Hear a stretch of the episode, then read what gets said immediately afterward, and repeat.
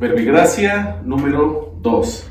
Estoy muy contento porque está con nosotros una gran amiga, una persona a quien respeto y admiro mucho por su larga trayectoria en la literatura. Cristian Uribe, ¿cómo estás? Gracias, muy bien Alberto, ¿tú cómo estás? Pues bien, contento de tenerte aquí, por fin se nos hizo después de tanto tiempo de estarnos ahí mensajeando, cuando vamos, ya tiene rato de, de querer charlar contigo, porque en verdad creo que tienes mucho que decir, eres una mujer que, que en ese mundo de la literatura conoce bien los, los espacios, los caminos, has impartido talleres, has estado eh, en cursos, me acabo de enterar que terminaste la maestría en literatura, entonces yo creo que son de esas charlas que vale la pena hacer y por eso estoy muy contento de que estés aquí. Para quien no te conoce, ¿quién es Cristian Uribe? Cristian Uribe es una escritora feliz que hace lo que más le gusta en la vida, eh, impartir talleres, leer, escribir todos los días, eh, sentirse feliz con la luz del sol, eh, observando la naturaleza, charlando con amigos, pero dentro de mi ámbito, dentro de este oficio que he decidido ejercer, eh, más que nada con, con, amor y con mucha entrega, lo que hago es escribir, en primer lugar, para mí, porque es algo que disfruto y siempre con la esperanza de que alguien más quiera leer lo que comparto. ¿Por qué escribir? Sí, creo que en el orden del por qué escribir, uno de los primeros elementos que aparece es que escribimos para no olvidar. Escribir para recordar, para, para sacar también, para dejar ir. Me he encontrado a muchas personas, no, no precisamente en el taller, sino que saben que me dedico al oficio de la escritura y me dicen, podrías hacer un libro con mi vida, con las historias de mi vida.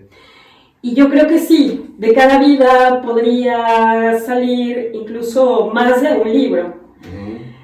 Sin embargo, dar ese paso para tener en tu en tu mano la pluma o el lápiz o el teclado de la computadora y decir voy a escribir mi libro, voy a escribir mis memorias, voy a escribir solo porque tengo ganas de escribir.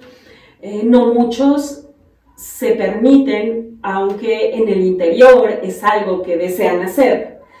Porque para escribir necesitas ese, ese impulso que te viene casi como la vida. Debes, ya cuando, ya cuando tienes esta escritura que te está corriendo por las venas y te lleva a, elegir un día, voy a dejar todo y voy a empezar a hacer esto, de esto mi oficio, mi forma de vivir la vida, es porque algo ya, ya te impulsó y es algo que no se puede contener. Y podemos escribir por muchas razones. Eh, pero la razón por la que yo escribo es porque me hace sentir feliz, me hace sentir bien, me, me da estructura mental. A veces eh, cuando hablo se me pueden ir las ideas muy rápido o de pronto olvido lo que estoy diciendo eh, o, o paso de un tema a otro y después ya no me puedo regresar al anterior porque ya se me fue el tren por otro lugar. Pero cuando escribo no, cuando escribo se queda en el papel. Y es esa estructura la que también me gusta, me da tranquilidad, me da, me da un orden en el pensamiento. Cuando escribo me olvido de lo que está afuera y solo estoy yo con lo que me está pasando en el interior.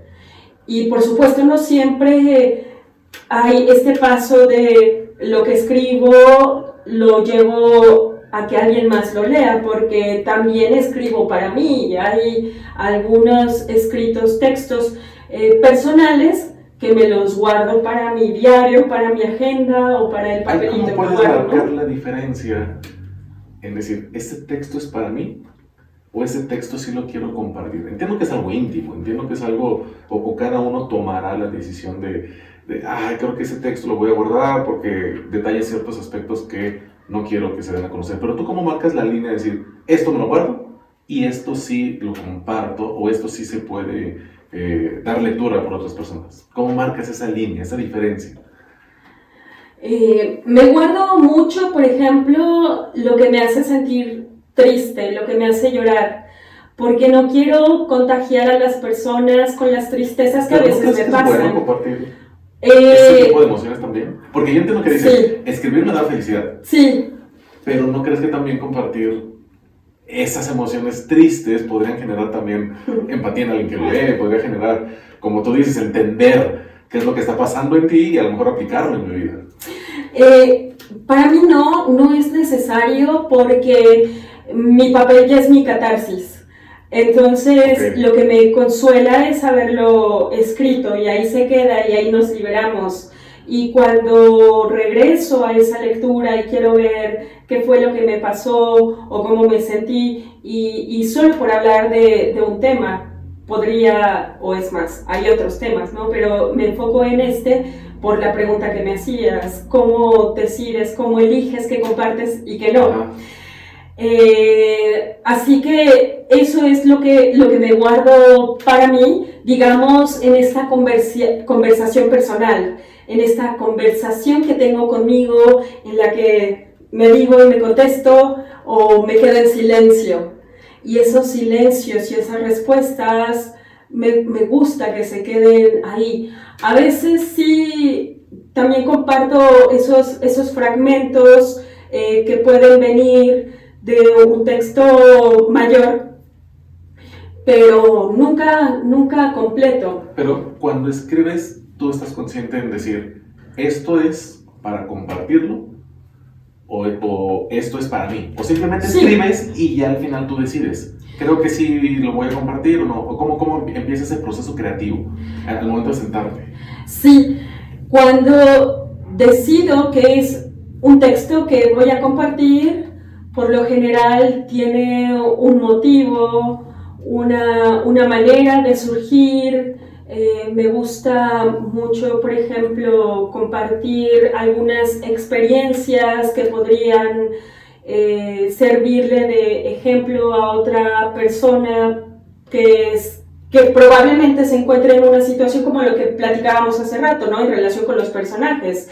Entonces yo hago en este ejercicio de ficción algo que podría funcionar para una persona, pero no, no desde el consejo, como, ay, es esto. No, tampoco, tampoco, eso, eso es otra cosa, ¿no? eso es otra cosa, sino más bien, exacto, sino para aprovechar la ficción y dejar que tus personajes hablen y jueguen y cuenten o viajen, ¿no? Hace, hace poco hice una publicación, bueno, compartí una publicación que eh, surgió de un concurso de relato breve en el que participé el año pasado y yo descubrí esta publicación eh, de la Embajada de República Checa y entonces me di cuenta de que ya estaba publicado y lo quise compartir porque era todavía un, relato que había surgido de la época pandémica, esa época en la que todos nos hemos tenido que quedar en casa, y entonces el relato tiene que ver con un viaje, eh, un viaje que por supuesto no hice, pero espero hacer algún día. Pronto, ¿no? Sí, sí, sí, y, y resulta que tenía totalmente la intención de sacar a los lectores de su espacio eh, de concentración pandémica para decir, ah, ya viajé, aunque sea en estos minutos de lectura, y ya me fui a Praga, y ya vi el reloj, y ya caminé sobre el adoquín volcánico, y ya me tomé un café con María, ¿no? De tal manera que, a eso me refería, como esta posibilidad de que a partir de lo que escribes puedas contagiar a otros con emociones, cual sea que se produzca, porque tampoco tienes el control, ¿no? Ya lo que hacen los lectores una vez que toman tu texto para leerlo, pues ya es de ellos y cada quien hace con él lo que, lo que quiera. Sí, y que nos han dicho, ¿no? Este cuando terminas el texto deja de ser tuyo y ya pertenece ahora a los demás y cada uno le puede dar una interpretación diferente. Y un claro ejemplo es el, el cuento de, de, Papalote, ¿no? Que transmites un, un, un, sentimiento muy especial que es la muerte, ¿no? Eh, de, de, un niño que conoce el fallecimiento, bueno, no voy a, ¿cómo se dice la palabra? Spoilearlo, ¿no? Pero realmente es una emoción interesante en el cuento Papalote. ¿Cómo, cómo surgió la idea de, de, ese cuento Papalote que ganó el tercer lugar en el premio Segundas Lunas de Octubre? Sí, bueno, eh, empecé a escribirlo en una libretita que tenía para ideas que podrían convertirse en cuentos. Y solo anoté unas palabras. Muerte, un niño, un papalote. Hay algunas palabras de más para que no se me fuera la idea. Y entonces cuando salió la convocatoria pensé, ah, ahí tengo guardada una idea que creo que podría funcionar. O sea, para, para iniciar, ¿en cuánto hiciste? ¿Muerte? ¿Niño? papalote, digamos, y ya de desarrollas la, la idea, ¿ok? Sí, porque eso era lo que, lo que yo quería trabajar. Entonces sabía que lo que necesitaba en mi cuento eran esos tres elementos, aunque no tenía idea de cómo iba a quedar la estructura. Sabía que tenía que ver con la muerte, por supuesto, en el, en el primer orden sería ese, la muerte, y quería verlo desde la mirada de un, de un niño eh, porque considero que es algo que por lo menos en, en, ese tiempo no se tocaba mucho y a veces hasta se vuelve un tema tabú y no se quiere hablar de la, del tema de la muerte con los niños. Entonces pensé, por supuesto, también en este libro de Gabriel García Márquez, ¿no? La hojarasca, en la que el niño tiene esta primera impresión de ver a un muerto y lo que le provoca. Así que era algo que había leído en esos días y se sumaba a mi idea de, ah, bueno, el niño, la muerte y un papalote. Y esto, a ver cómo, cómo queda. Y ya cuando me enteré de la convocatoria, faltaba poco tiempo para cerrar entonces me encerré en mi casa y pensé, de aquí tiene que salir un cuento, me refiero a, de este encierro tiene que salir un cuento. ¿Y, tienes algún em, cliché, alguna fórmula que te diga, esto me sirve para escribir? Es decir, me encierro. ¿Tienes alguna eh, manía, algo, algo especial para, para escribir? ¿O solito fluye? Necesito estar muy concentrada porque para mí el acto de escribir, más allá de los rituales, tiene que ver con la concentración. Si no me concentro, si hay ruidos, si hay distracciones, si alguien de pronto me pregunta, ay, ¿qué estás escribiendo? Y se asoma así sobre mi hombro, me distraigo. Así que... Como... ¿Te cuesta trabajo regresar? Sí, sí, sí, sí, me cuesta trabajo regresar. Y no sé si te ha pasado a ti, pero a mí de repente eh, me, han, me han hecho alguna pregunta justo en el momento en el que yo estoy escribiendo.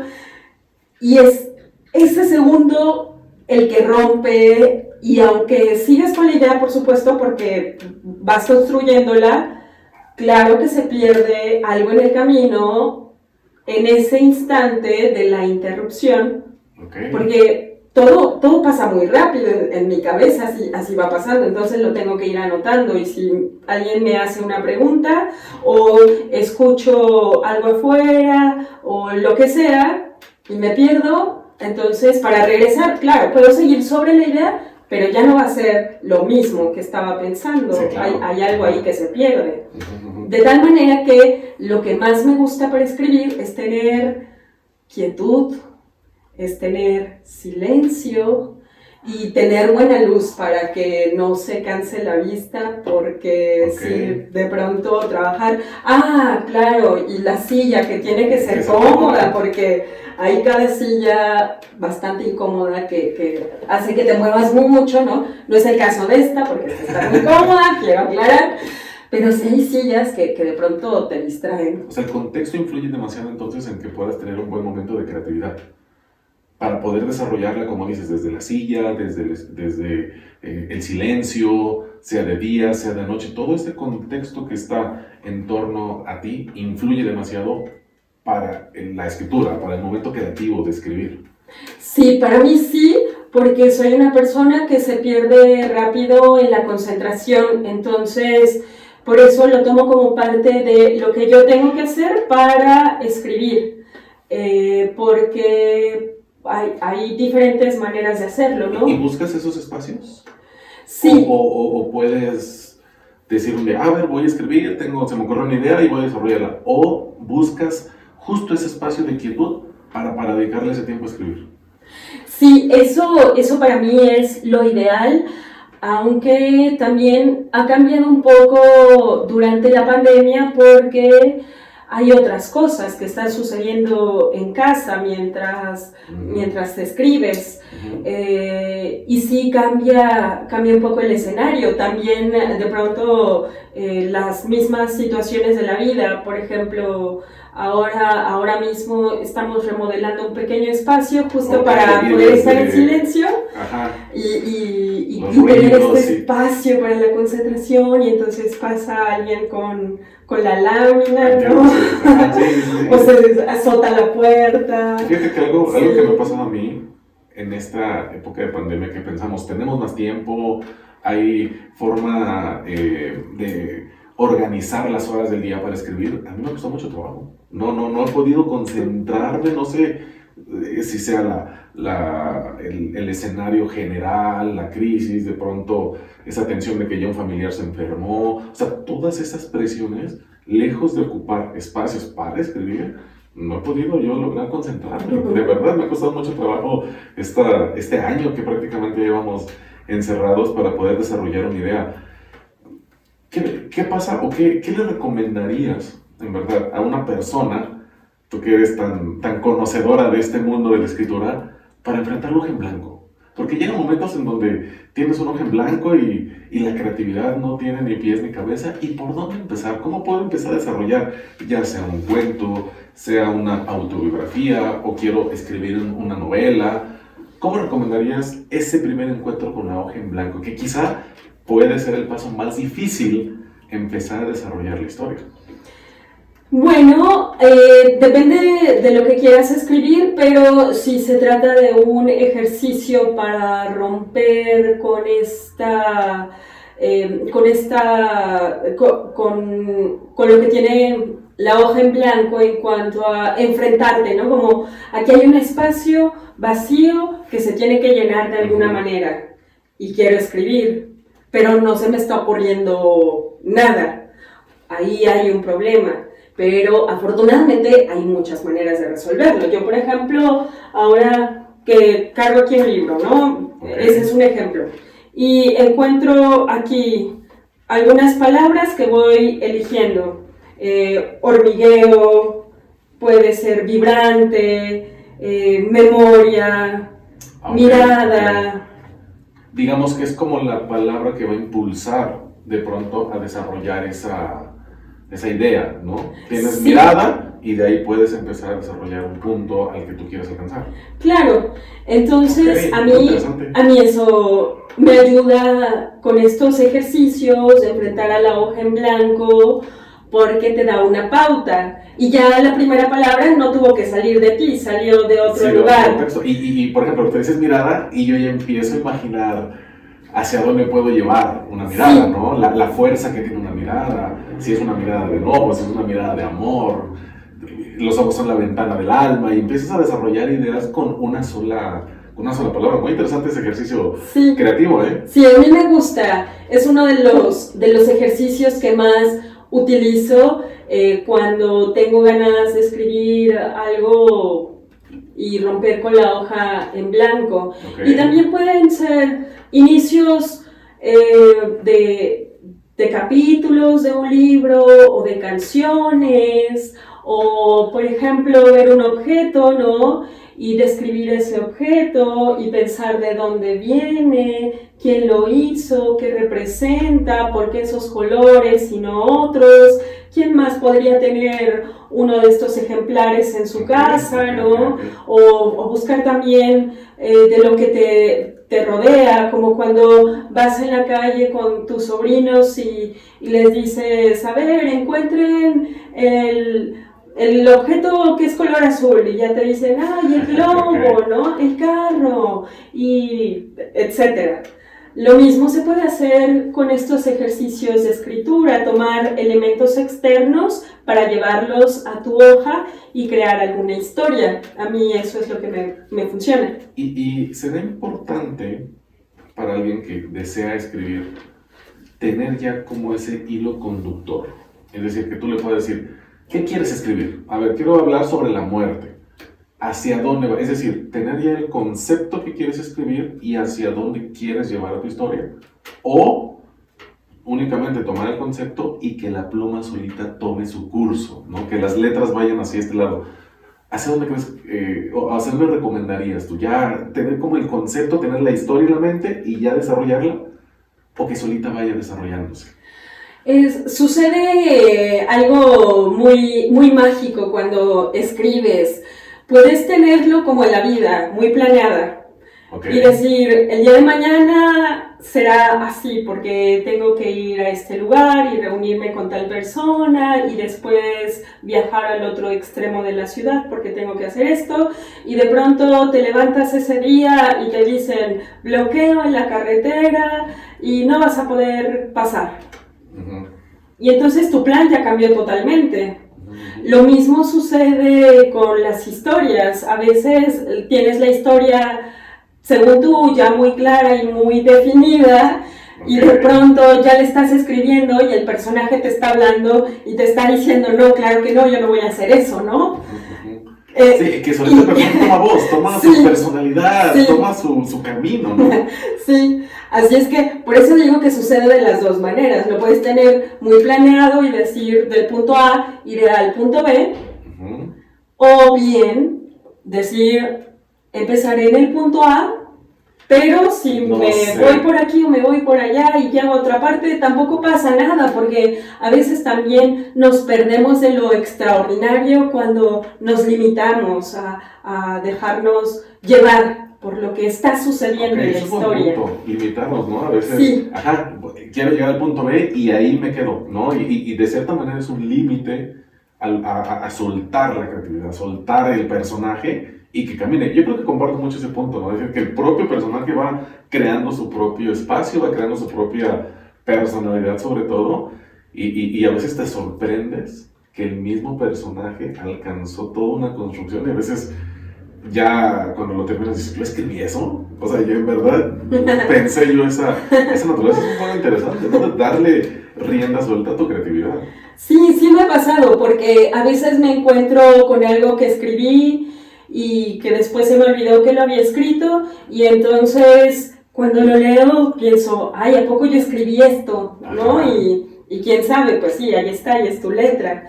eh, por eso también cuando escribo algo que no es mío, le pongo las comillas y le pongo el dato del libro o el nombre del autor, para que no me ande adjudicando frases célebres que no me corresponden. Y que sobre todo es algo como que, eh, hay un pleito entre los escritores. El plagio, en el sentido de que se toman frases, se toman palabras, y hay que lidiar mucho con esa cosa del plagio.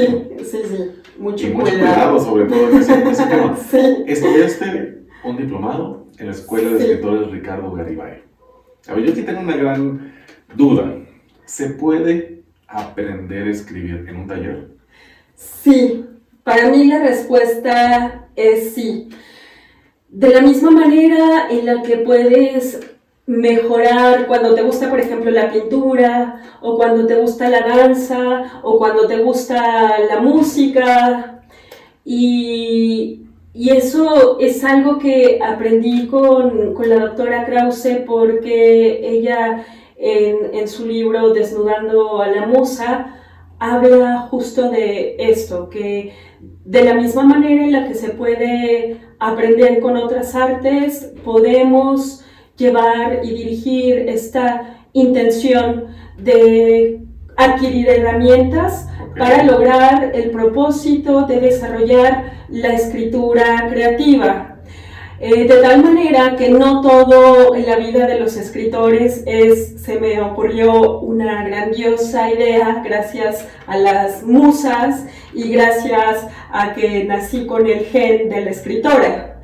Eh, no, porque aunque todos estos elementos ayudan, si tú no te dedicas el tiempo, si tú no te preparas, si tú no lees, que es otro elemento que necesitas al 100%, eh, no puedes decir, ay, sí, yo quiero ser una escritora, quiero escribir una novela. Ah, muy bien. ¿Y cuántas novelas has leído? No, pues ninguna. ¿Quién es tu referencia? Sí, no, pues no, no he leído a ningún autor, no, he, no tengo como más que tres libros en, en, mi haber y de esos ninguno es novela, ¿no? Entonces no puedes escribir una novela si nunca has leído novelas.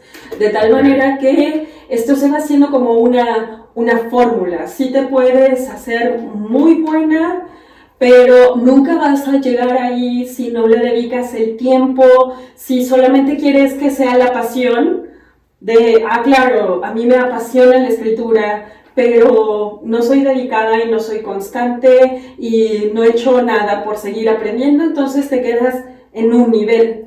A mí la escuela de escritores me dio eso. A mí me gustaba escribir desde que era muy niñita y tengo por ahí el único diario que sobrevivió. Eh, tenía ya unas pequeñas historias y hasta con faltas de ortografía, ¿no? Entonces, eso ya me gustaba desde niñita.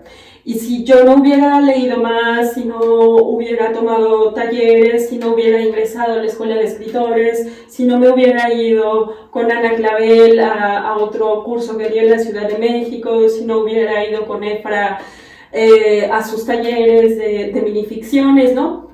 Pues yo probablemente ni sabría de qué se trata. Claro, ahora está muy de moda el tema de los talleres, el tema de las escuelas para escritoras y escritores. Incluso hay una licenciatura, ¿no? En escritura sí. Sí, sí, es algo que no había antes, ¿no? Por ejemplo, a, a, García Márquez esto no le tocó, le tocó decir, bueno, voy a dejar la escuela de leyes porque no es lo que quiero y me voy a poner a leer a mis autores más admirados, pero no los leía una vez los leía tres, cuatro veces hasta que lograba desentrañar las herramientas que habían utilizado estos maestros. Sus maestros eran los libros, estos son los primeros maestros.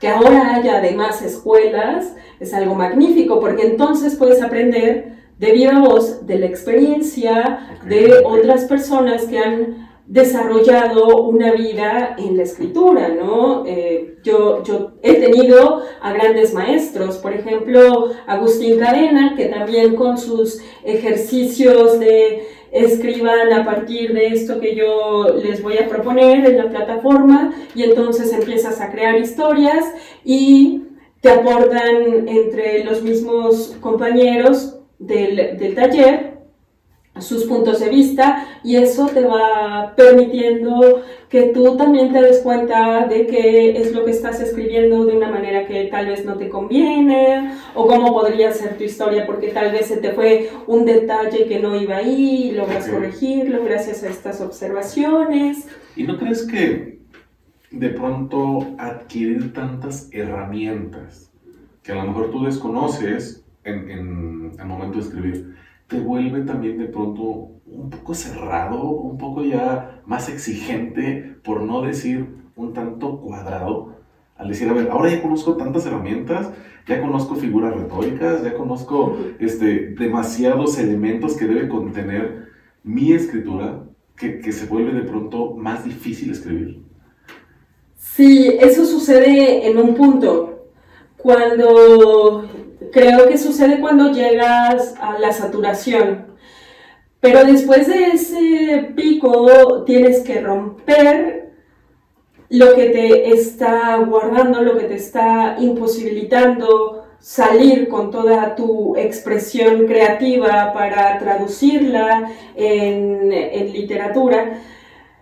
Y lo que a mí me funcionó fue decir, ok, ya tengo todas estas herramientas, me han servido mucho, voy a hacer mis ejercicios, pero también me voy a dejar llevar. Y cuando esté pensando mucho en una, en una regla que me está estorbando en lugar de ayudando, pues solamente voy a dejar que fluya y ya después lo corrijo. O también hago el ejercicio contrario. En este texto lo que voy a utilizar son estas herramientas. Okay, okay. Y después de ejercitarlo, como sucede con otros ejercicios de vida, te fortaleces. Eh, lo mismo sucede, por ejemplo, con la música ya tienes todo ese conocimiento y podrías escribir un género, pero te decides por otro, porque ahí también se van sumando tus pasiones, tus vivencias, la energía, el momento, y tienes la técnica, tienes las, las herramientas que te van a permitir desarrollar estas estrategias dependiendo del arte que más te guste o de la actividad que desarrolles y después ya lo haces por el oído, de tal manera que lo escribes y después lo lees en voz alta y tú sabes en dónde está sonando mal, la nota que está fuera de lugar. Que traduciéndolo al lenguaje literario es la palabra que te está incomodando, porque cada palabra tiene su razón de ser. Ok, comparto eso. Sí. Cada palabra que está puesta en un libro debe tener una razón y un sentido del por qué, del por está ahí. Incluso, eh, como dices, a veces suena bien, a veces no suena bien, a veces el significado no tiene mucha eh, relación con el texto que quiero decir o con la idea, pero es importante ver el contenido que tienen las, las palabras puestas en cada, eh, en cada párrafo. De ahí me surge una pregunta un poquito más técnica. ¿Qué tanta relevancia tiene el lenguaje en una obra literaria? Porque es, es, muy importante de pronto encontrar esa forma en que vas a desarrollar tu estilo, ¿no? El estilo que tú le quieres dar y sobre todo el lenguaje que vas a, a desarrollar en el mismo, ¿no? Bien dicen por ahí que si tú copias a un autor es plagio, pero si tú copias a 20 autores es inspiración, ¿no? O sea, digamos que por ahí va el, punto, ¿no? Hay, hay autores que yo adoro como Juan Rulfo, sobre todo por el tipo de lenguaje no campirano que utiliza en sus obras como El Llano en Llamas, como Pedro Páramo, como Los de Abajo de María Nozuela. Es, es una literatura que en lo particular, será por mi amor a México, me apasiona, ¿no? El estilo que maneja ese tipo de literatura. ¿Cómo encontrar el lenguaje? ¿Cómo encontrar esa voz narrativa de una persona? Eh, eso va en función de lo que quieres contar y de qué manera quieres que se expresen tus personajes. Lo, lo, comentabas ahorita, por ejemplo, del lenguaje campirano, pues se tiene que tener ese conocimiento si quieres que tu personaje eh, realmente funcione, porque si no investigas o si no te sales a a esta labor de, de, escuchar cómo hablan las personas en determinados lugares eh, y simplemente te quedas con la idea de lo que para ti es. Okay. Lo que para ti es puede ser totalmente diferente a lo que necesita tu historia. Así es que en ese sentido, primero tienes que plantearte qué es lo que quieres contar, cómo lo vas a contar y a partir de estos elementos ya puedes darle una voz a tus personajes porque sabes qué es lo que necesitas. Es como cuando tienes una receta de cocina para hacer un pastel y necesitas huevos y necesitas harina y necesitas azúcar. Y si no tienes uno de esos ingredientes, quien pruebe tu pastel va a decir, pues sí, se ve como un pastel, pero no sabe a pastel. De tal manera que hay que hacer que nuestros cuentos te sepan rico como al cuento, ¿no? Que sea una novela, también te sabores los personajes, el tema, eh, lo que te van narrando. Ok, y sí, y, sobre todo como dices, fíjate, ese, ejemplo me gusta, saborear el pastel, ¿no? Lees a Juan Rulfo y saboreas este, los cuentos, la forma narrativa, ese lenguaje que quiere transmitirnos, ¿no? la forma tan campirana de conocer eh, el mundo que, cree, que quiso construir, creo que es maravilloso, ¿no? Y hay, hay, hay literatura que en verdad vale la pena el poder sentarte y el poder disfrutar y el poder saborear ese tipo de, de letras. Hace ratito dijiste algo que me llamó mucho la atención, dedicación. Yo tengo un gran dilema y te lo planteo. ¿Qué se necesita para escribir? ¿Dedicación, esfuerzo o que ya tengas el talento para escribir. Porque a veces esos eh, dos caminos pueden verse como antagónicos, ¿no? Decir, a ver, esta persona es talentosa y por eso alcanzó este lugar y por eso escribe de esta manera tan bonita. Yo no tengo ese talento, pero tengo la dedicación y todos los días, dos horas, eh, me siento a escribir. ¿Qué es más importante para escribir? ¿El talento o la dedicación y el esfuerzo? Sí, voy a hablar de otro ejemplo. García Márquez eh, es uno de mis escritores favoritos. Okay. Y cuando lees sus libros, sin duda te das cuenta de que tenía un talento para escribir. Sin duda. Un talento que tenía que ver con, con, varios elementos que se fueron configurando en su vida desde su infancia, las puertas, los caminos que, que anduvo probando. Pero si García Márquez no se hubiera sentado todas las horas que se sentó frente a su máquina y si él no hubiera hecho eh, este ejercicio diario de escribir todas las páginas que escribió, pues nunca hubiera hecho 100 años de soledad. Probablemente habría escrito la, la hojarasca nada más, ¿no? Como poner, por poner un ejemplo, ¿no? De decir, bueno, yo tengo el talento y me puede salir un libro bonito. Entonces, cualquier persona, eh, yo entiendo que una persona con talento y dedicación, ambas crean un genio, ¿no? Gabriel García Márquez, basta decirlo. Una persona que considere no tener talento, pero sí dedicación, alcanzará esos, esas metas, esos objetivos de, escribir una gran novela. Digo, el arte es subjetivo y, cada uno podrá tener un punto de vista, pero en el sentido de decir, es una buena novela, es un, es un buen texto una persona con dedicación y ganas puede alcanzar eso, aunque cree él no tener talento? Sí, por supuesto, totalmente. Totalmente, y no solo en el ámbito de la escritura. Eh, considero que las personas que están más empeñadas en alcanzar sus sueños logran alcanzarlos en un mayor, persona, en un mayor porcentaje que aquellas personas que se creen súper talentosas porque en realidad lo son, pero no hacen algo extra para que suceda, para llegar al, al punto, ¿no? Es como esta eh, historia de la liebre y la tortuga, ¿no? Que la liebre se creía muy rápida y muy capaz y muy buena y la tortuga fue caminando ahí paso a pasito y logró ganarle, ¿no?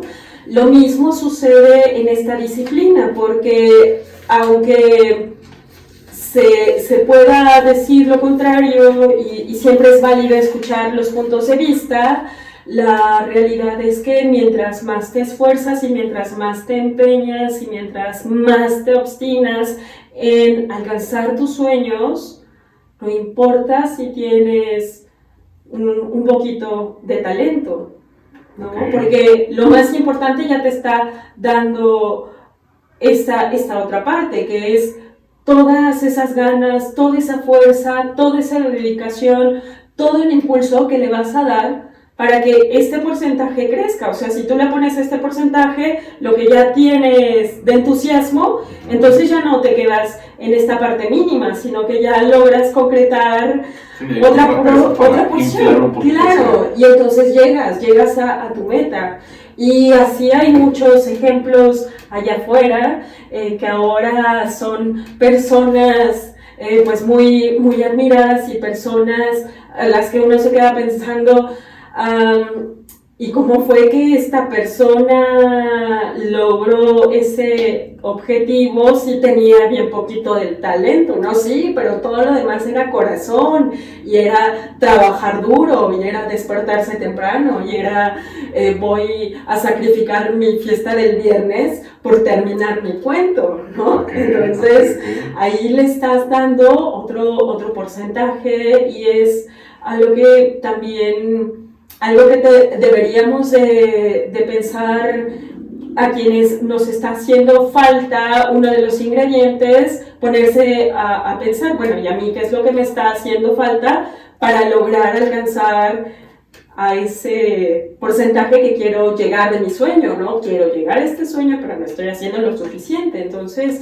sí, totalmente, todas las personas que, que quieran cumplir un sueño pueden hacerlo si trabajan lo suficiente, lo necesario, y a veces hasta más porque no todos los sueños son sencillos ni, ni se alcanzan fácilmente. Entonces sí, hay que ponerse a trabajar mucho. Incluso Einstein, si no me equivoco, decía que el 1%, el 1 es inspiración y el, 90, el 99% transpiración, dando a entender precisamente el esfuerzo que se requiere de la persona para alcanzar ese objetivo, que con puro talento no llegas o no cumples las, las, las metas, ¿no? Que se necesita combinar ambas, ¿no? Y a lo mejor vemos a, grandes escritores, grandes personajes, y tú piensas que el puro talento los, los, los, eh, los llevó a ese lugar, pero no vemos todas las horas de esfuerzo que está detrás.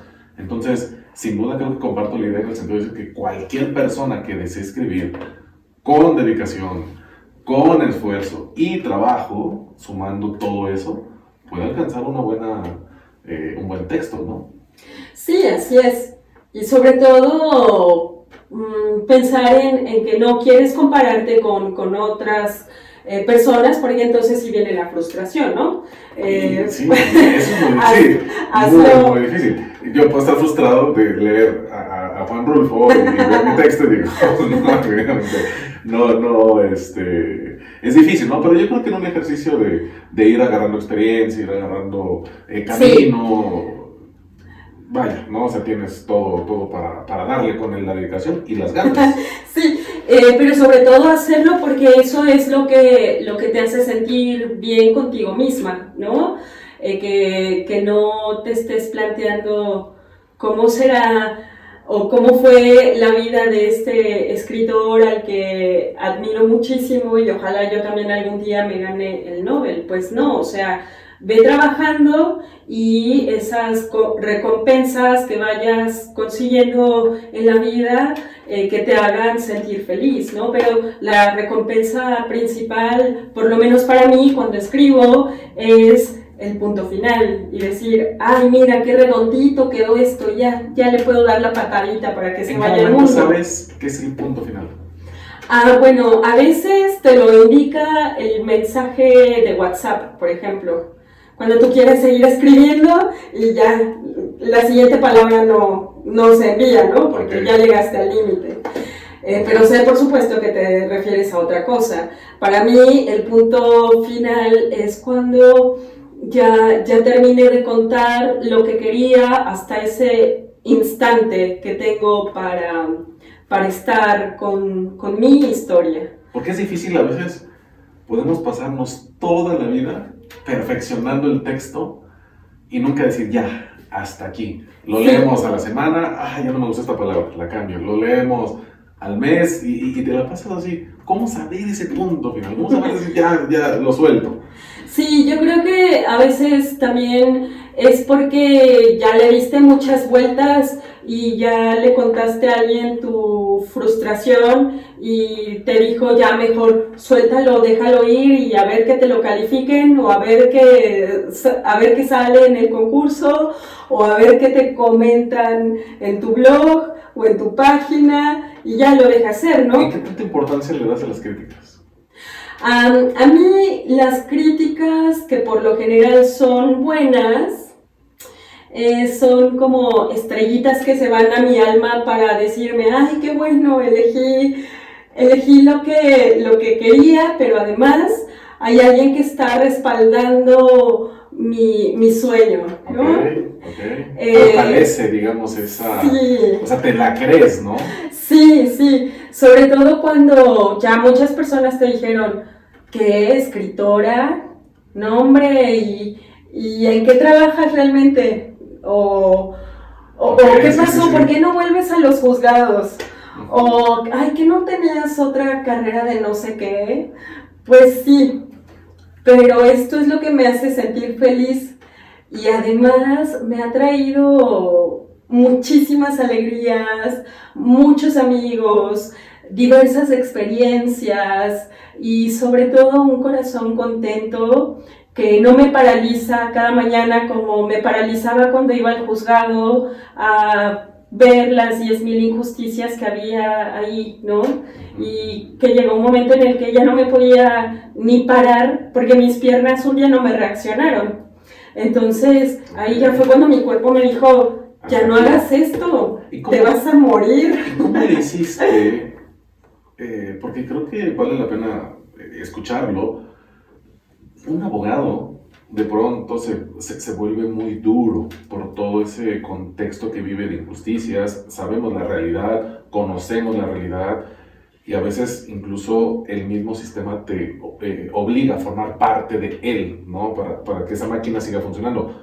¿Cómo soltar eso y en la escritura encontrar de pronto esa libertad para escribir, soltar las emociones, el poder desarrollarte de, de, una manera más natural, porque es difícil, ¿no? De pronto dar ese paso. ¿Cómo fue para ti esa transición de Cristian la abogada a Cristian la escritora? Ah, lo que sucedió conmigo fue que yo no me transformé con el sistema de justicia corrupto que vi. Ah, yo no permití que eso me transformara. Eh, seguí siendo quien, quien soy, bueno, quien, quien era en ese momento. Eh, con mis convicciones, con mis valores, eh, de tal manera que por eso cuando elegí renunciar fue porque yo sabía que, no, que nunca me iba a convertir en lo que el sistema quería que yo me convirtiera. Era como, como ir hacia atrás y, y yo solo quería mirar hacia adelante. Y cuando eso comenzó a incomodarme al punto que, que, se vio comprometida mi salud, pues fue más fácil tomar la decisión de yo renuncio este día. Y a partir de ese momento no miré hacia atrás más que para contar mi experiencia de cómo fue que llegué aquí. Y entonces a, a ese momento le siguió un, proceso de, de, buscar mi sueño, eh, cumplir mi sueño, mejor dicho, porque yo sabía que quería intentar por este camino. Entonces comencé a buscar en la página de la Secretaría de Cultura y ahí fue en donde... Sí, la escuela. Ah, no. los dos nos adelantamos. Ahí encontré el programa Mujer Escribir Cambia tu Vida. Ah, perfecto. Sí, y para mí esa palabra de escribir fue todo lo que necesité para presentarme el primer día a las sesiones, que eran 10 y siguen siendo 10. Pero me di cuenta de que era algo totalmente diferente a lo que yo esperaba. La verdad al principio pensé, no, esto, este programa como que no es para mí porque no era lo que buscaba. Pero se me hizo una grosería no quedarme hasta el final si ya me había presentado con la maestra y todo. Y resulta que decidí quedarme, primero por respeto al, tiempo de esa mujer bellísima y, gentil, eh, que es la querida Edith Lara. Y después de eso dije, voy a la segunda y voy a la tercera y voy a todas. Y fue parte de ese proceso de depuración, porque lo que sucedió en el taller fue que hice una catarsis muy bella de varios elementos nocivos y tóxicos que iba cargando, sobre todo eh, por las experiencias que había vivido en el juzgado. Entonces, cuando terminé ese taller, fue como si me hubiera liberado de las cadenas. Ajá, ajá, un, un parteaguas, ¿no? Es decir, dejo atrás toda esa parte del juzgado e inicias una nueva vida, digamos, en este mundo de letras. Interesante. Sí, sí, sí. Y entonces sí, ya estuve lista para mandar mi texto a la ah, escuela de escritores Ricardo Garibay. Ok, ok. ¿Cómo fue tu experiencia en la escuela de escritores? Mi experiencia se resume, pero no se reduce al, al nombre de Eliana Albaga.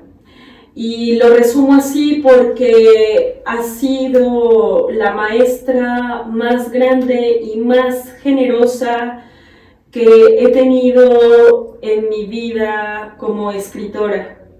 Porque esta mujer poeta, que además es fantástica desde su oficio, sí, eh, ella tiene esa capacidad y ese amor y esa manera de darse a los otros eh, para, para enseñarnos todo lo que ella ha aprendido y dejarlo en una antología y en una metodología que me ha funcionado a mí y a otras personas que nos hemos dedicado a esto y que no somos tan antiguos en el, en el oficio. Así es que para mí Eliana fue un antes y fue un después y seguirá siendo. Es una gran amiga tuya hasta el día de hoy, ¿no? O sea, comparten sí.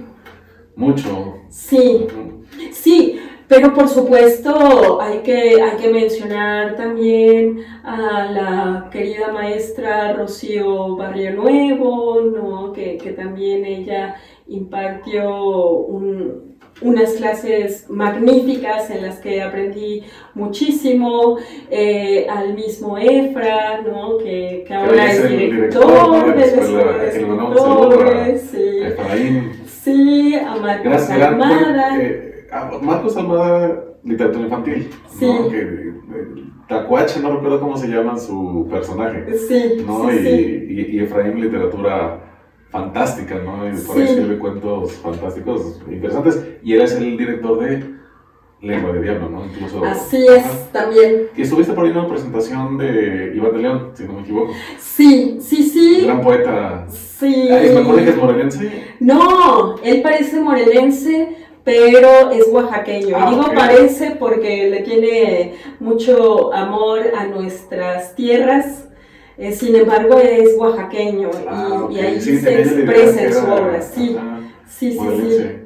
Entonces, el gran, escuela que incluso sigue vigente, ¿no? El día de hoy. Sí, y mejor que nunca. 20 años cumplió recién la, este, la Ricardo Garibay y pues muy contentos porque, bueno, ahí tuvimos el, el, el gusto de conocernos y compartir unos, unos, unos semestres. Para ir cerrando, Cristian, pues te agradezco en verdad mucho esta, esta charla. Estoy muy, muy contento por todo lo que sabes de literatura, por todo lo que tiene que ver con escritura sobre todo, y mi gran admiración por, por todo el trabajo que has, que has realizado y sobre todo ese taller de mujer, escribir cambia tu vida, ¿no? ¿No? Estuviste ahí al, frente, incluso estuviste uno, corrígeme si es ese, con recetas de cocina, ¿no? Que, que, que estuviste Sí, sí, ese, ese taller se originó gracias, y, hay que decirlo así, a la beca del PECDA que gané en el 2018 porque era un taller de retribución social.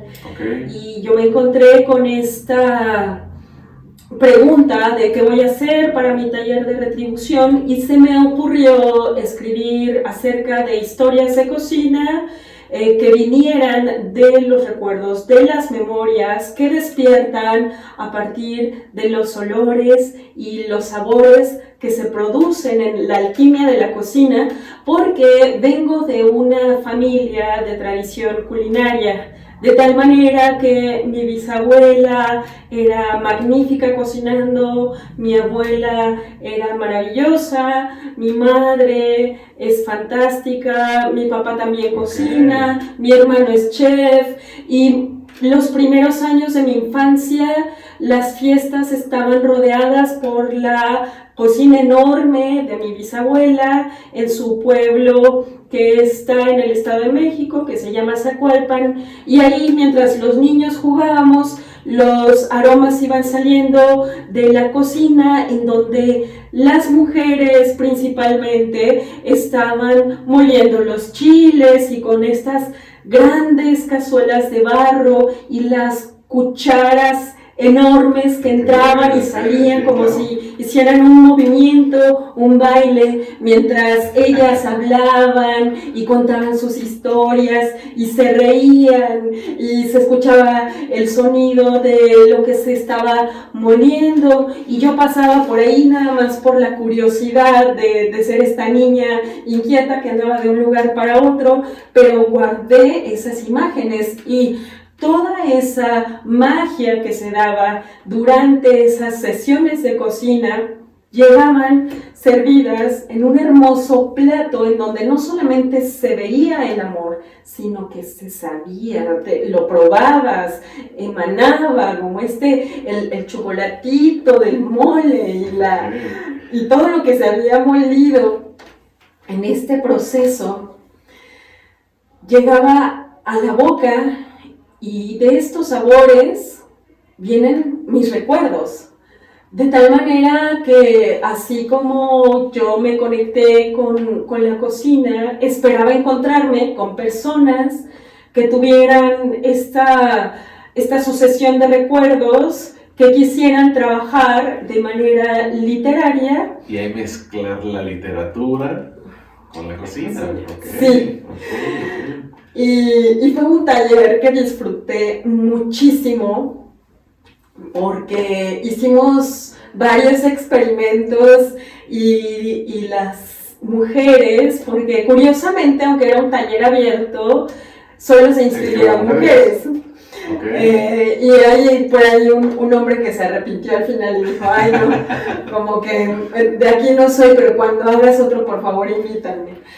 Y, y me dio mucho gusto y gran placer encontrarme con sus recuerdos, porque me di cuenta de que efectivamente cuando conectas con esta memoria que tiene que ver con la comida, sale algo entrañable. Desde la sopa que preparaba mamá al regresar y al regresar de la escuela ya la tenías ahí, ¿no? que te puede generar el, el, el olor ¿no? Por ejemplo, mi abuelo recuerdo que preparaba eh, arroz con elote, ¿no? Y el, el, simple olor me generó una nostalgia del momento en que estaba sentado junto a ella, comiendo, y bueno, ahí surge todo esa serie de recuerdos. Y yo te diría, ahí también tenemos material para la escritura, porque si tú comienzas con estas palabras, recuerdo a qué sabía el arroz con elote que preparaba mi abuela mientras yo estaba sentado junto a ella. Okay, okay. Y de manera inevitable sí, ya, vas a querer el desarrollo de, del texto. Y vas a querer seguir contando qué era lo que pasaba, principalmente para ti, para regresar, para volver a ese momento en el que te sentiste feliz. Ajá, sí, claro, y tratar de transmitir esa, ese sentimiento y plasmarlo en el texto, que quizá el gran reto, como decíamos al principio, cuando alguien más lo lee, que ah, se le ponga la piel chinita, ¿no? En el sentido de cuando lee el texto y sabe a qué se refiere, ¿no? las palabras saben a vida, dirían por ahí. Entonces es, es, un gran ejercicio mezclar ese recuerdo, esa nostalgia, la comida, con la literatura, gran, este, gran taller. Sí, sí, sí. Ahí lo tengo pendiente entre mis cosas por hacer este año, este año. Entonces, ¿Esa fue, una, fue un solo taller? Sí, fue un solo taller. una secuela? ¿Va a haber otro taller o algo similar? Eh, sí, habíamos quedado en hacer una, una, segunda parte, pero también nos llegó la pandemia. Y, y sí, y aunque es una posibilidad, lo, virtual, por supuesto, también es otra experiencia eh, el estar presente, sí, porque ahí mismo hacemos el ejercicio del compartir, que es en alusión al compartir la comida o compartir la cena, los alimentos en general. Entonces ahí lo que compartimos es la palabra. De tal manera que en este proceso de compartir también tiene que ver con el paralelismo de la comida, la cocina, los sabores y hay algunos ejercicios que eh, partían de elementos, ingredientes que yo llevaba y las participantes no sabían de qué se trataba y entonces ellas tenían que hacer ahí un ejercicio como de descubrir y qué es esto y escribir a partir de eso, ¿no? Oh, interesante, sí, sí, sí. Por eso digo que yo creo que se puede adaptar sin duda, solo que hay que pensar este caminito para saber cómo hacerlo. Ok, Cristian, pues podemos seguir mucho, mucho tiempo platicando de, de, escritura, pero vamos, vamos cerrando. Quisiera hacerte unas preguntas sencillas, con, con respuestas eh, igual concretas, para, para escuchar tu, tu opinión. Mm, no sé si quieres cambiar de, de, libro al que mencionaste hace ratito, pero la pregunta concreta sería, ¿un libro que te impactó y por qué?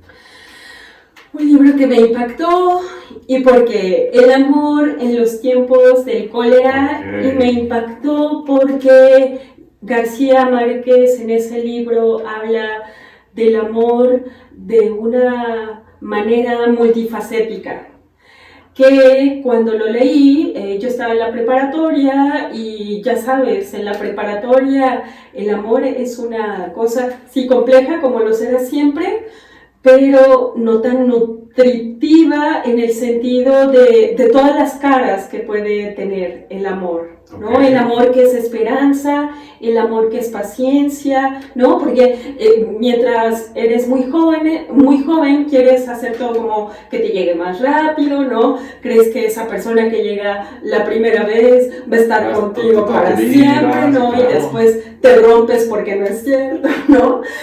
Eh, o porque sí, a alguien le habrá sucedido lo contrario. Pero entonces en este libro y, y, su paciencia para contarte, para hablarte del amor y para decirte, ¿puedes esperar a que te llegue el amor bonito? Ahí hay, ahí hay mucho, mucho material, mucha magia. ¿Crees en el amor? En ese tipo sí, claro, claro, yo tengo mi amor bonito, entonces no solo lo creo, sino que lo vivo. Lo vives, ah, ok, eso es importante. sí. ¿Quién es tu escritor favorito? Gabriel García Márquez. Ok, sí. y el de muchos, me imagino también, pero ¿por qué él es tu escritor favorito? Eh, eh, Digo, entendemos las razones, pero me gustaría escucharlas de ti. Sí, Gabriel García Márquez me gusta por lo mágico que es cuando escribe lo que ya conocemos y sabemos que tiene en su obra eh, tiene un cuento en particular que me gustaría traer a este momento porque con ese cuento me enamoré definitivamente del, del autor. Quien pueda hablar de un ahogado, se llama el ahogado más hermoso del, mundo.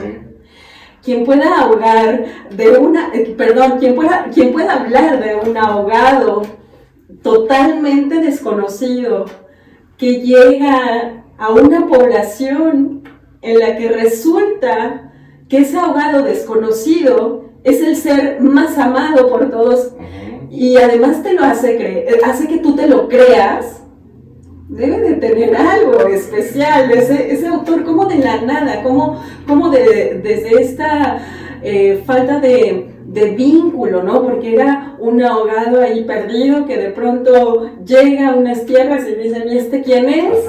Y sobre todo hay, hay, un, perdón, hay una, un espacio del cuento donde recuerdo, dice, bastaba vernos quién estaba en la lancha para saber que éramos todos y que no era el, el muerto de nosotros, no era la, obra de nosotros, ¿no? O sea, esa, esa forma narrativa tan interesante de transmitirte, ¿no? y sobre todo ese cuento, perdón, interrumpí. No, está bien, qué bueno que me interrumpas porque quiere decir que ha tocado a otras personas.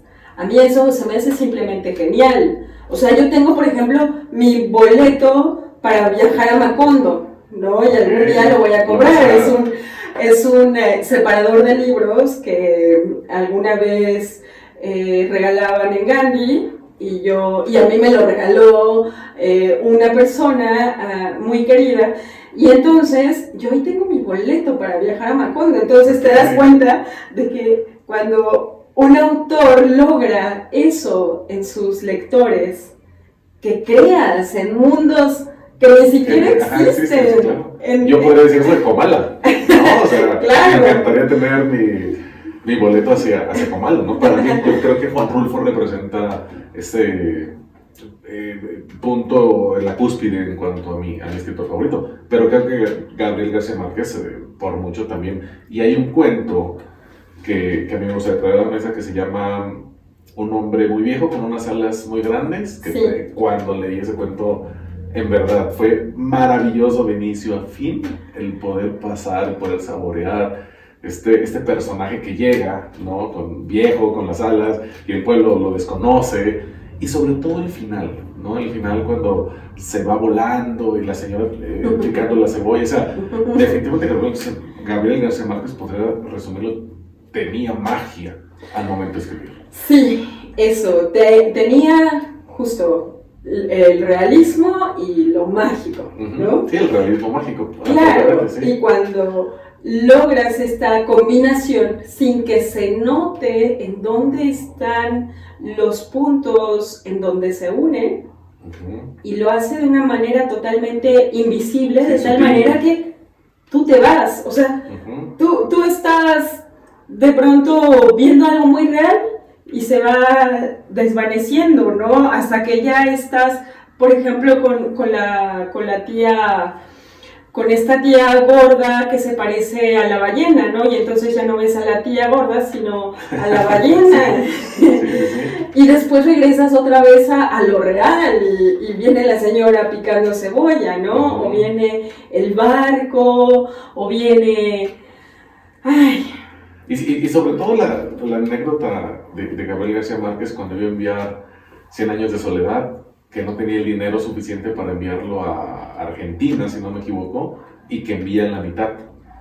Y que entonces envía esa, y, y por error envía la segunda mitad y este, de la editorial le dicen, oye, a ver, mándame la, la primera parte porque ya, ya, quiero saber de qué, de qué va la obra esta de 100 años de soledad, que fue un parteaguas, ¿no? Fue un parteaguas en años de soledad y sin duda pues una obra eh, indispensable para todo latinoamericano, ¿no? La forma en que, en que transmite los personajes, creo que uno de mis favoritos sin duda es Melquiades, ¿no? El, el, que está puesto ahí, y uno de los inicios más eh, dinámicos, ¿no? Muchos años después, frente al pelotón de fusilamiento, el coronel Aureliano Buendía había de reconocer el día que su padre lo llevó a conocer el, hielo, ¿no? Gabriel García Márquez.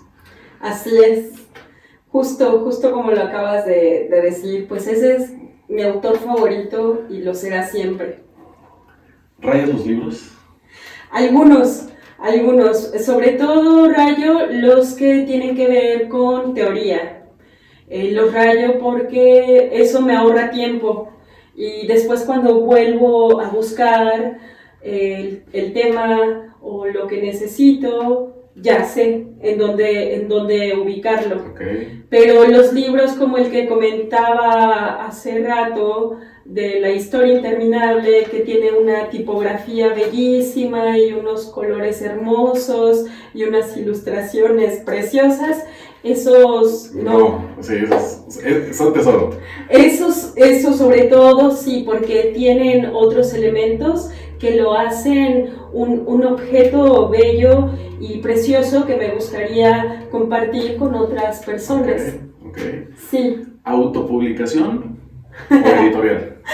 Hace mucho tiempo estaba peleada con la autopublicación por varias cosas que vas escuchando en el camino. Pero después te das cuenta de que, por ejemplo, publicaste algo en tu muro de Facebook y ya te autopublicaste, ya está, se compartió. Y así resolví que si puedo publicarme en Facebook, igual lo puedo hacer en otras editoriales o en otros espacios sin el remordimiento, porque a veces los, los concursos eh, tardan en llevar tus cuentos o tus novelas al, al papel. Sin embargo, eh, creo y confío mucho en estas dinámicas de participación que convocan a los escritores a, tener esta prueba, ¿no? De, de, probar su trabajo y que alguien más te diga, oye, es un buen trabajo y entonces te lo publico.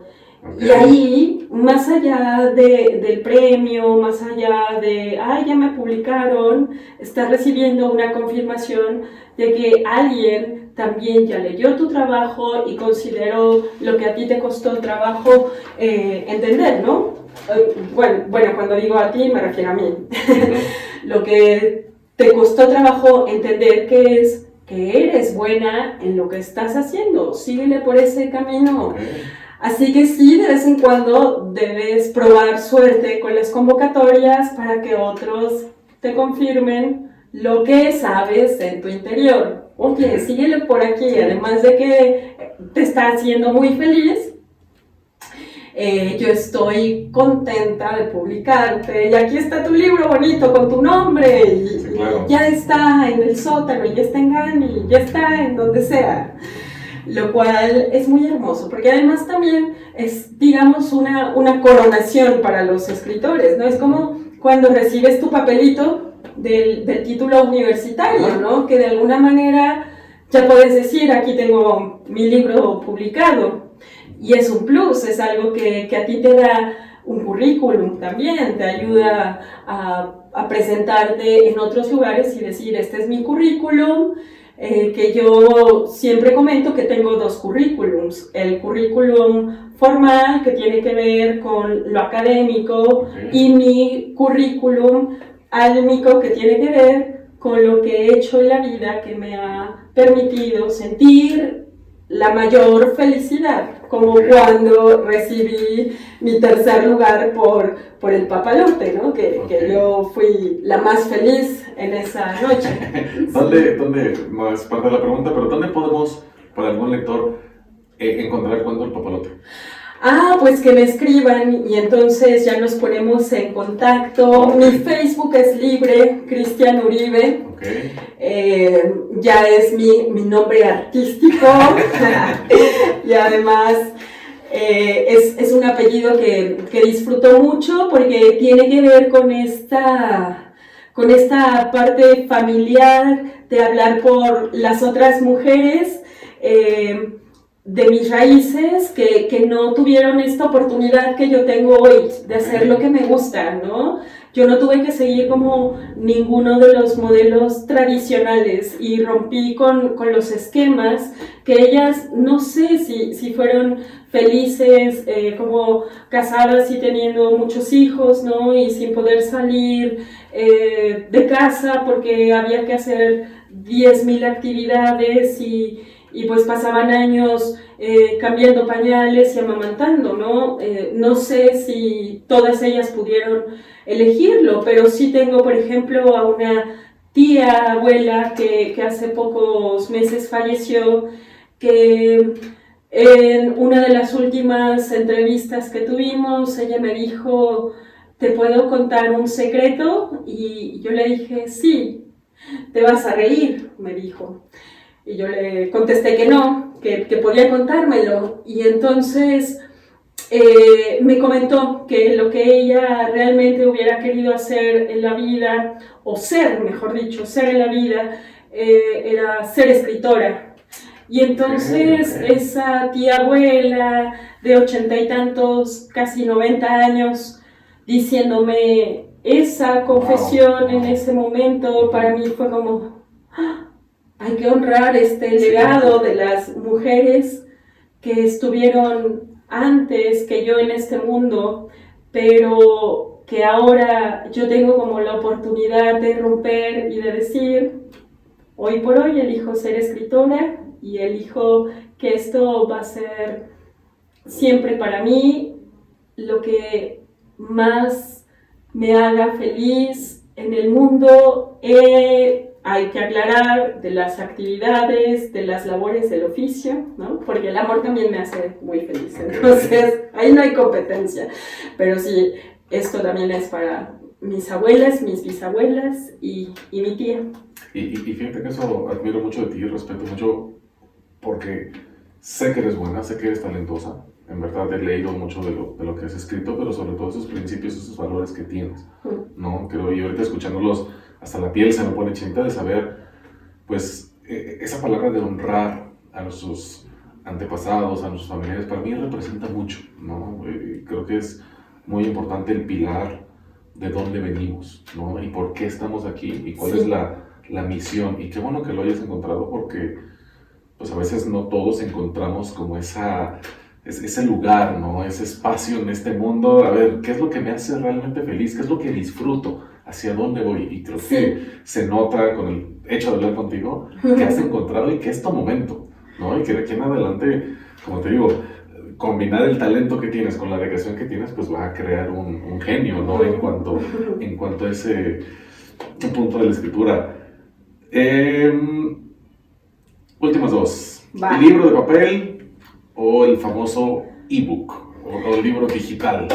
Me gusta mucho esa pregunta y la respuesta es libro de papel, aunque agradezco mis libros digitales porque también tienen lo suyo, pero, pero no, no me, no me acostumbro a leer al mismo ritmo.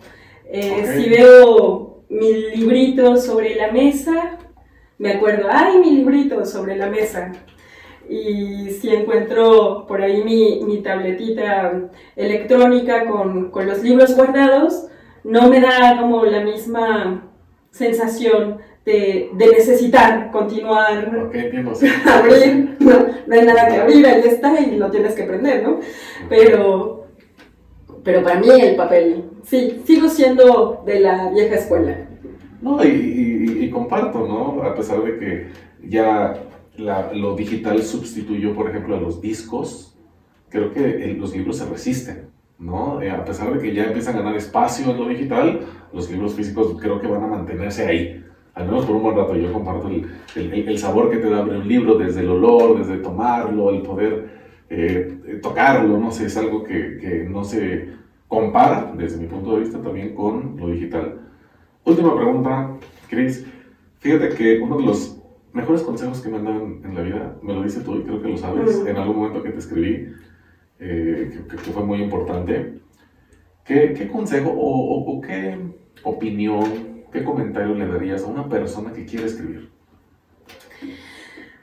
Hazlo, hazlo porque lo más difícil es dar ese primer paso.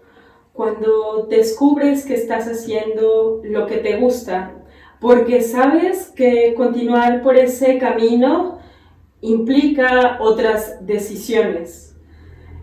Pero si no das ese primer paso, entonces no serás capaz de saber qué podía pasar después de atreverte a romper con esa primera estructura de todas las veces que te dicen, no, no hagas esto porque te vas a morir de hambre, ¿no? O no hagas esto porque en dónde vas a trabajar.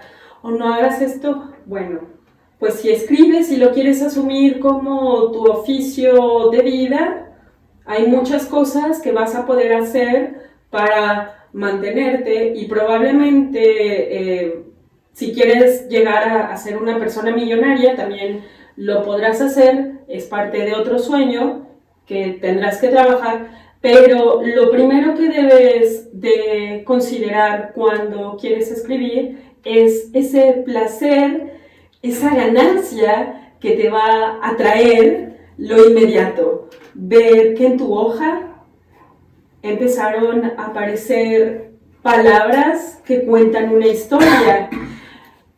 Y se pone mejor todavía cuando hay alguien que te lee. Y te dice, wow, hiciste que me imaginara esto. O, wow, me, me alegraste el día. O me identifico contigo porque a mí me sucedió esto cuando era pequeña, ¿no? Pero, pero sobre todo también no hacer tanto caso a las críticas negativas, ¿no? En el sentido de decir, ah, ese texto está bien chafa. O sea, también, o sea, como eh, entiendo el punto, ¿no? De que no hay que mantener un equilibrio, tampoco desanimarte porque alguien destruya tu texto, ¿no? Taller literario, ¿no? No, al contrario, tienes que trabajar el doble, el triple, cuando alguien te diga que tu obra o que tu texto o que tu cuento, bueno, cuídate de los que lo dicen por envidia, ¿no? Pero siempre escucha a quienes quieren que tu escritura mejore, porque esa es una realidad y es algo que aprendimos en la escuela de, escritores, eh, o al menos yo lo, yo lo viví de esa manera, no sé si tú estuviste en esa clase, pero alguien que empezó a defender su texto y entonces lo que él decía no era lo mismo que estaba escrito. Y todo el mundo Ah, le estaba diciendo, no, no, es que eso no está. Y entonces él en lugar de hablar desde su texto, le, le ponía otras palabras, pero a su discurso. Y entonces sí, sí. nunca quiso corregirlo y pues se quedó en un nivel porque pensó que no tenía que hacer cambios. Eh, sin embargo, cuando tú te permites escuchar a otras personas que tienen otros talentos, que tienen otra manera de escribir, que tienen más años en los talleres o que simplemente te ayudan porque son buenos lectores y escuchan que lo que estás diciendo no tiene sentido o no es verosímil, Ok, ok. pues claro, a esas personas sí hay que escucharlas y, y vas a obtener mucho de, de ellas porque te lo van a decir para bien.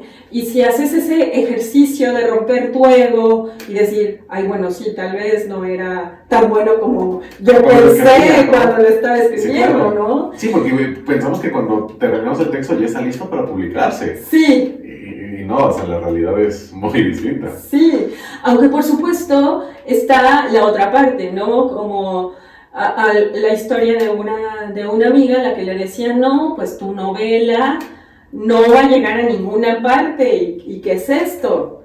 Y después de eso ella siguió, siguió, siguió, corrigió, corrigió, hasta que se sacó un premio Bellas Artes, ¿no?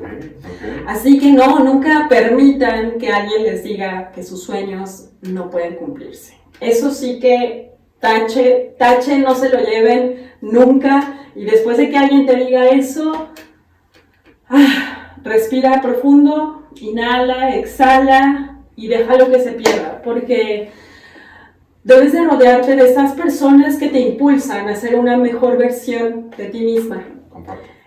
Y si no es así, ¿para qué las quieres a tu alrededor? O sea, ¿para qué llenarte de esa energía? No. Siguiente página. Eso. Ok, me gusta, me gusta, Cristian. Pues muchísimas gracias por, No, por- gracias por a ti. acompañarnos, en verdad, en este diálogo número 2. insisto, es un honor el, poder platicar contigo. Siempre aprendo mucho de ti. Transmites demasiada energía, demasiada pasión. Gracias. Y yo creo que eso es lo que te hace la gran mujer que eres. Te admiro, te respeto, te quiero mucho. Y Gracias. pues nos estamos viendo pronto. Sí. Gracias. Felicidades.